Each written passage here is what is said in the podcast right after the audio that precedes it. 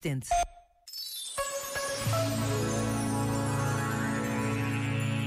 Lembrando o recente discurso do Papa Francisco em Marselha sobre o modo como estamos ou não estamos a acolher os migrantes, escreveu Mário Almeida.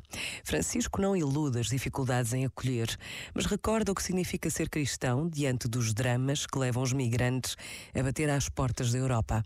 O critério principal não pode ser a manutenção do próprio bem-estar, mas a salvaguarda da dignidade humana.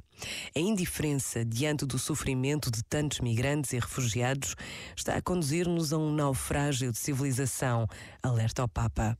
O caminho a percorrer é outro.